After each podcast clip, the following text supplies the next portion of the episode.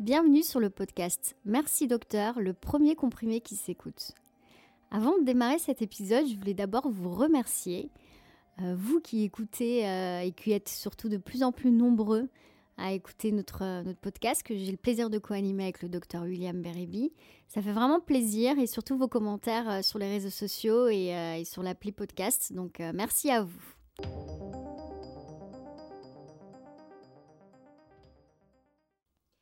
Bonjour docteur. Bonjour Nesliane. Comment vous allez aujourd'hui? Moi ça va très bien.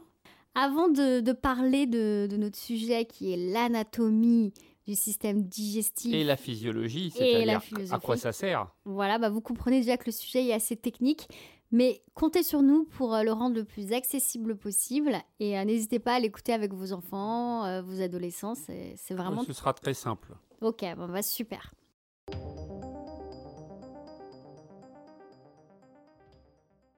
Donc on va démarrer. Euh, moi j'ai une question en tant que, patiente.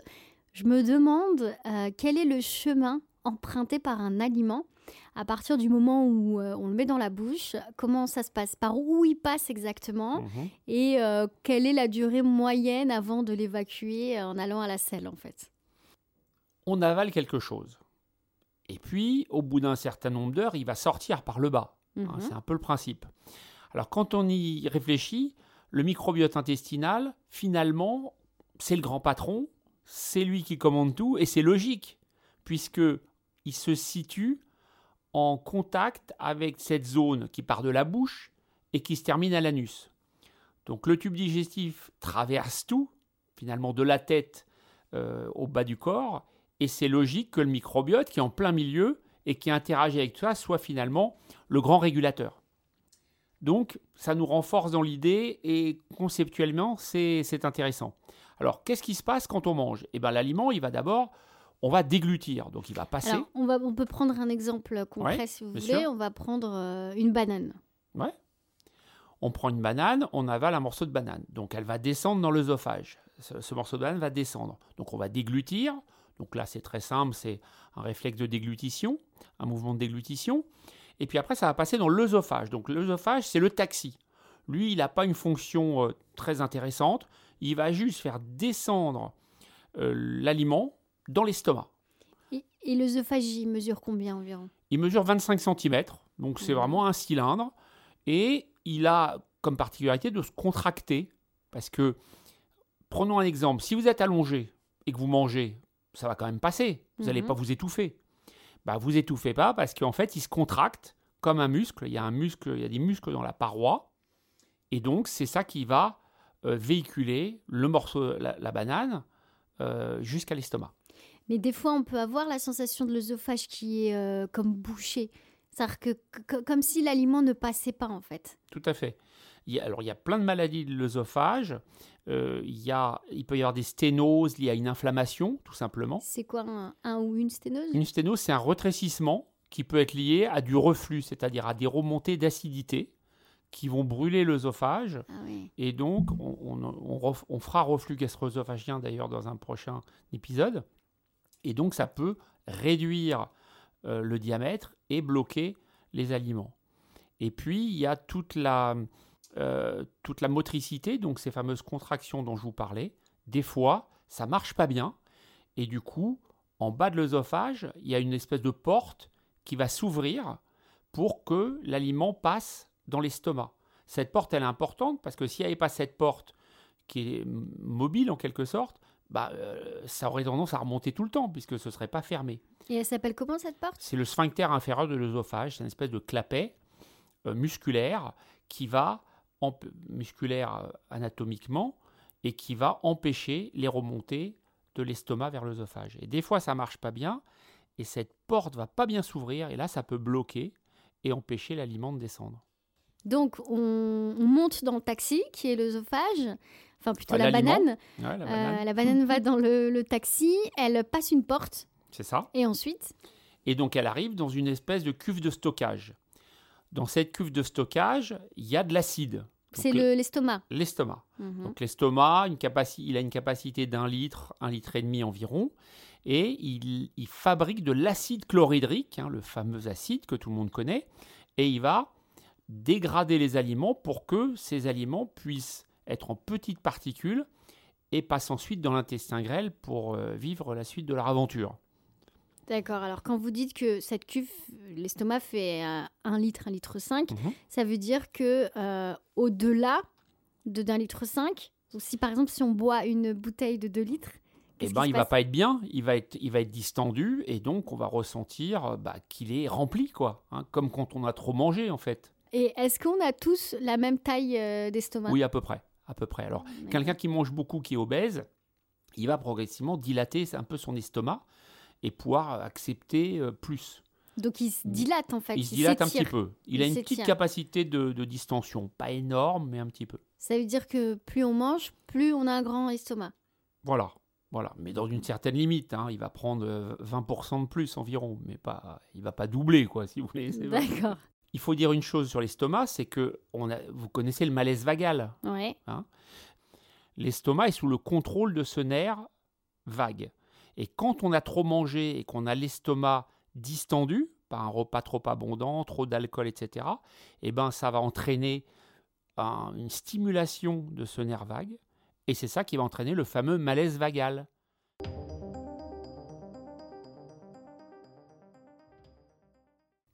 Ok, donc on arrive ensuite à- dans l'intestin.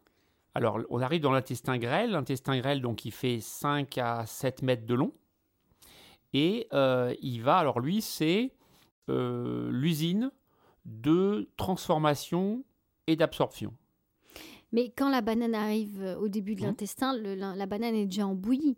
Le morceau de banane, il n'y en a plus quand on arrive dans l'intestin grêle. Là, on est sur des tout petits, euh, des petites particules.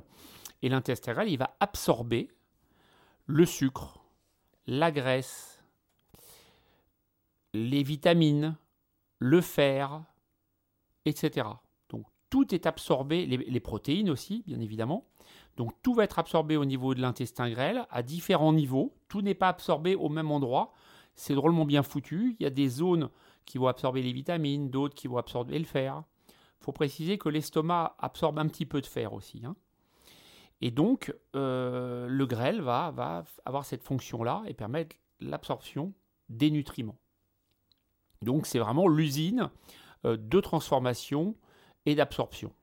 Et à la sortie, j'ai envie de dire, la, la porte de sortie de l'intestin grêle, on Mhm. arrive où? Enfin, la banane arrive où? Alors, il n'y a plus de banane. Ouais. Là, il n'y a, plus rien du tout. Alors, en fait, à la sortie de l'intestin grêle, tout a été mixé, modifié, transformé, absorbé. Et donc là, on commence à avoir quelque chose qui ressemble au sel. Les fameux, hein, les sels qu'on connaît tous. Là, une fois qu'on quitte l'intestin grêle, euh, on est à des années-lumière de la banane. Et donc là, on a bien évidemment le début des sels qui vont euh, comment- qui vont finir par se transformer et par s'assécher. Et ensuite, à, enfin, à partir du moment où on met la banane dans la bouche jusqu'à arriver à la selle, il y a combien d'heures ou de jours? Le temps de transit global, c'est-à-dire le temps que met un aliment de la bouche à l'anus, oscille selon les gens entre 24 et 48 heures. Et les personnes qui, euh, qui vont euh, à la selle dès qu'ils sortent, qu'elles sortent de table, elles ont un, un transit impeccable ou c'est un peu inquiétant ou... Alors, ça peut vouloir dire plein de choses, mais en gros, les gens qui ont ça, ça veut dire que quand la- l'aliment va arriver dans le duodénum, donc au début de l'intestin grêle, ils vont fabriquer une enzyme euh, et une hormone qui va accélérer le transit et leur donner euh, donc ces selles euh, très très rapides, donc ce qu'on appelle une diarrhée motrice, comme son nom l'indique, c'est-à-dire que bah, du coup tout va être accéléré par une fabrication excessive d'hormones et- et d'enzymes.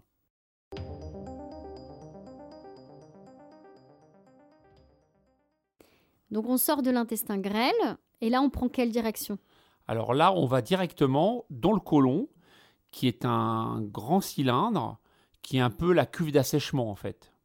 Au début du côlon, ce qu'on appelle le sécom, il y a un petit appendice qui est un opercule qui fait 1 à 2 cm et qui occasionne la fameuse appendicite. Cette infection euh, de, l'appendice qui entraîne souvent une opération. Et cet appendice, il a un rôle anatomique intéressant parce qu'on pensait jusque-là qu'il n'avait pas beaucoup d'intérêt, qu'on Finalement, il n'avait pas de fonction particulière. Et en fait, il s'avère que euh, il, y a à l'intérieur des bactéries spécifiques très puissantes euh, qui ont des pouvoirs a priori forts et qui permettent de réparer le fameux microbiote intestinal qui est le patron du corps humain. Donc c'est une aide en fait à réparer son microbiote, l'appendice. Donc faut le garder. Euh, il faut absolument pas qu'il soit enlevé à tort. Et avec l'échographie, le scanner, l'IRM, aujourd'hui, euh, normalement, on se trompe plus. C'est-à-dire qu'on n'enlève que euh, les appendices quand il y a une appendicite. Hein. En plus, on peut maintenant traiter avec des antibiotiques aussi et éviter l'opération.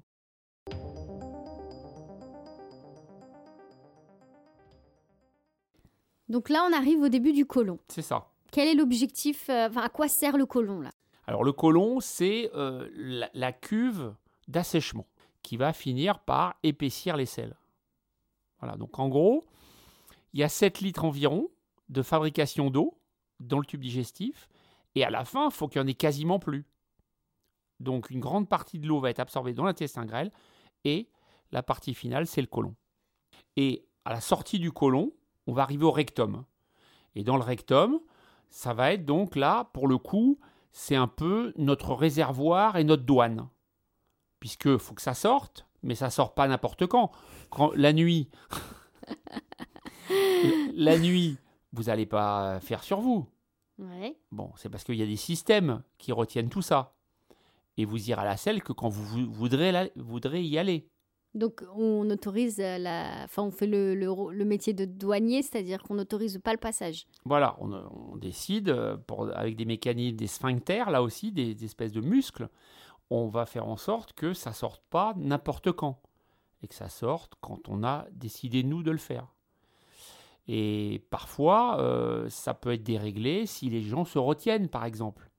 Quelqu'un qui répond aux toilettes alors qu'il en a envie, et ben à ce moment-là, ça va dérégler tout le système euh, du rectum et d'anus, et donc le patient il n'arrivera plus à expulser les selles comme il faut. Donc ne jamais vous retenir quand vous avez envie d'aller à la selle. C'est Règle d'or.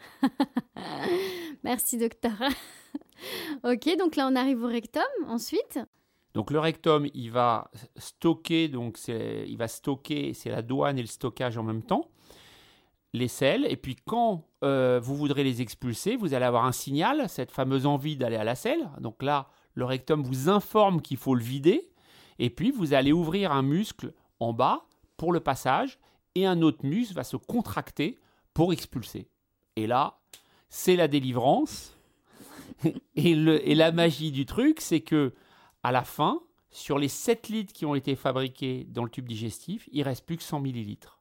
Donc un dixième de litre puisque le côlon a absorbé le litre qui restait, et en gros, il reste quasiment plus d'eau à la fin, et c'est ce qui fait que les selles normales sont moulées, euh, etc.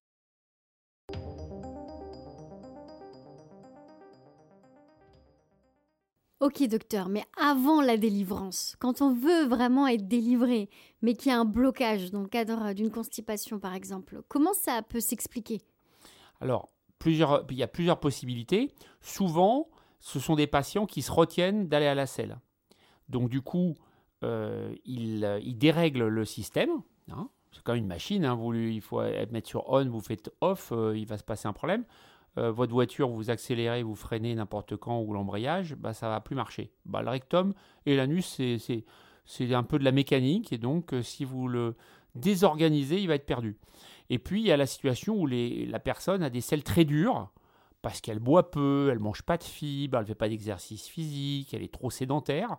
Et là, à ce moment-là, si les selles sont trop dures, ben, elles ne peuvent pas passer parce que euh, le, diamètre il est, petit, il est étroit au niveau de l'anus.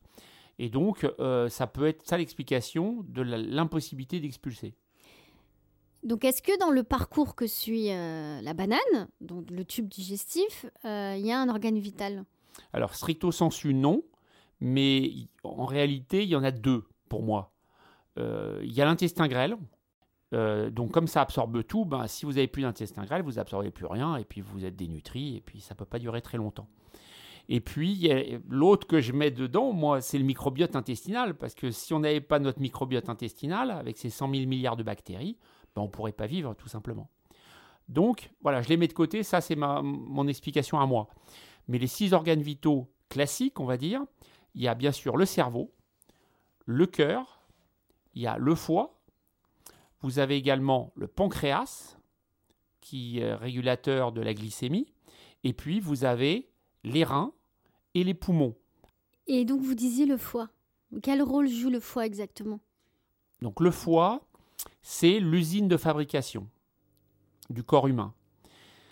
Rôle hyper important. Le foie fait 2,5 kg. Alors il a plein de fonctions. Donc la vésicule biliaire fabrique de la bile, mais le foie et les voies biliaires en fabriquent énormément également.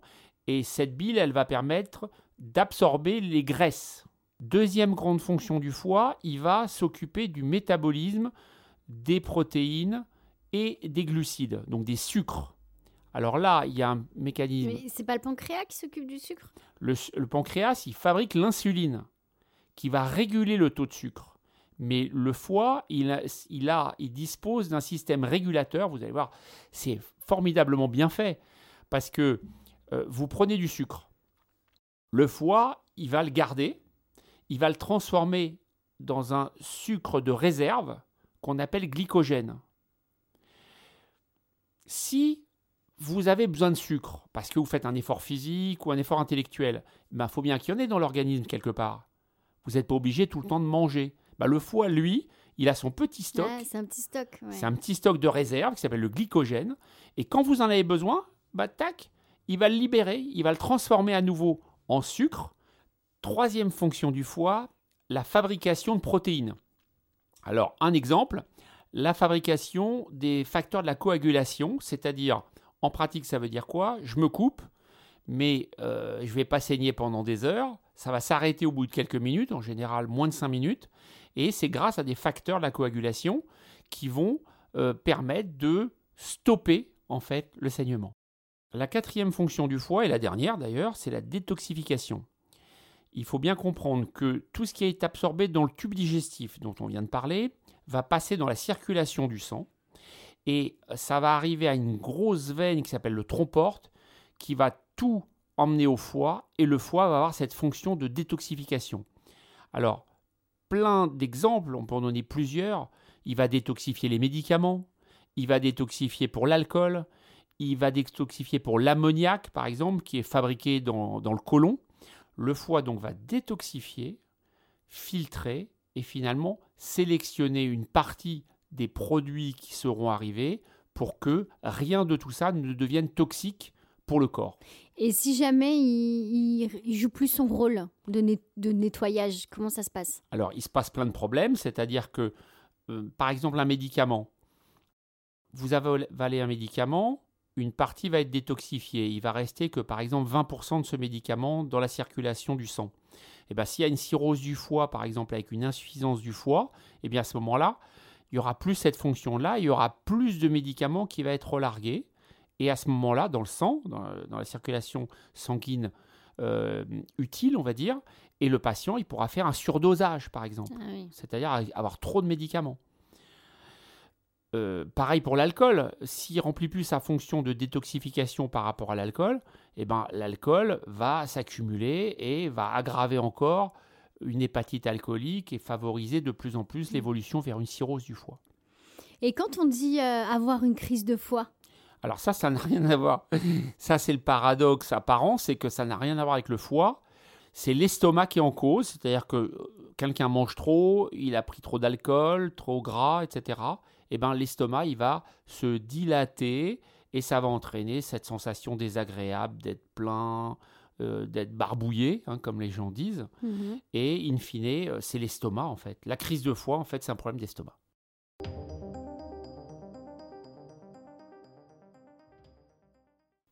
Merci pour toutes ces informations sur euh, le rôle du, du, foie.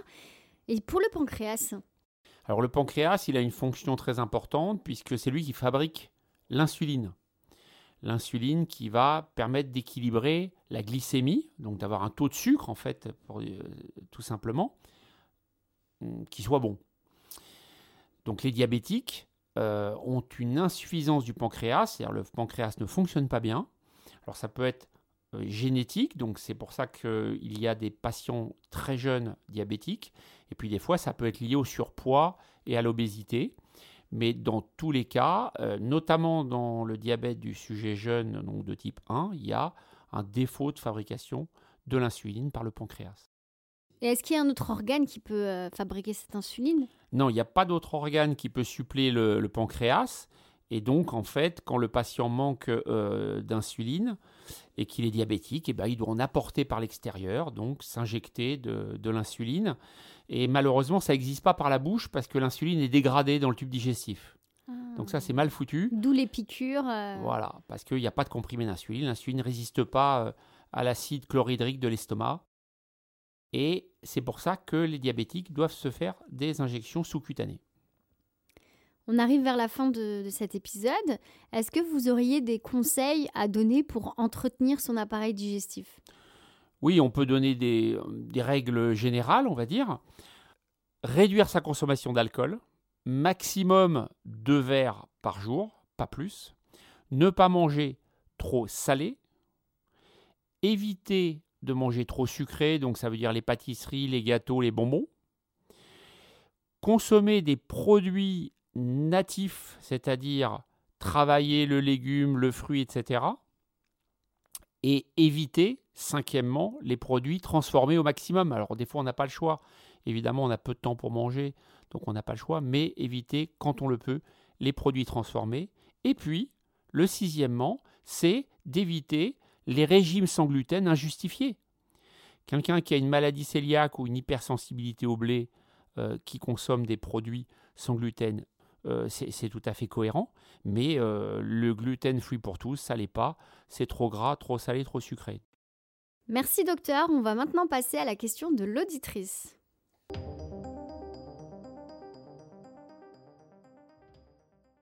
Bonjour, je m'appelle Camille, j'habite à Rennes. Euh, je voulais vous poser une question car j'ai souvent des ballonnements alors que je n'ai pas spécialement de modification de mon alimentation. Est-ce que vous avez quelques conseils à me donner? Merci. Merci pour votre question. Les règles qu'on peut, les conseils que je peux vous donner par rapport au ballonnement, c'est d'éviter euh, les crudités et d'éviter tout ce qui est chou. Attendez, mais les, choux et les crudités, c'est ce qui est bon justement pour euh, bah, le microbiote intestinal? C'est le paradoxe. Donc choux de Bruxelles, euh, chou-fleur, etc. C'est bon pour le microbiote, mais il y a certains patients qui ballonnent énormément avec ce type de produit. Donc, il faut essayer de les éviter. Il faut essayer de ne pas manger trop gras, donc éviter les fritures, les plats en sauce. Et puis, moi, mon arme secrète, c'est euh, la menthe poivrée. Donc, euh, en huile essentielle, une goutte, deux à trois fois par jour, sur un petit sucre ou sur un comprimé neutre. Ça marche extrêmement bien euh, dans les ballonnements. Si comme notre auditrice, vous souhaitez nous envoyer une question, n'hésitez pas à le faire par mail à l'adresse suivante mercidocteur.podcast.gmail.com. On vous invite à nous suivre sur les réseaux sociaux. Donc, on est présent sur LinkedIn, sur le compte euh, du docteur William Bereby, sur euh, Facebook sur sa page officielle. Il partage aussi ses vidéos euh, de l'émission Capital Santé. Donc, c'est aussi intéressant euh, d'avoir les émissions en deux minutes. Et puis aussi sur Instagram, sur le compte Merci Docteur Podcast, tout attaché. Et puis, bien sûr, je rappelle Apple Podcast, Google Podcast, Exactement. Spotify et Deezer. Et n'hésitez pas à nous mettre des avis parce que c'est toujours sympathique quand on a des bonnes notes et que il y a des commentaires. Des bons avis. voilà, des bons avis, mais je pense pas qu'il puisse en être autrement, parce qu'on se donne beaucoup de mal quand même pour vous apprendre et vous donner quelques conseils. Merci à tous et à très bientôt. Merci à tous.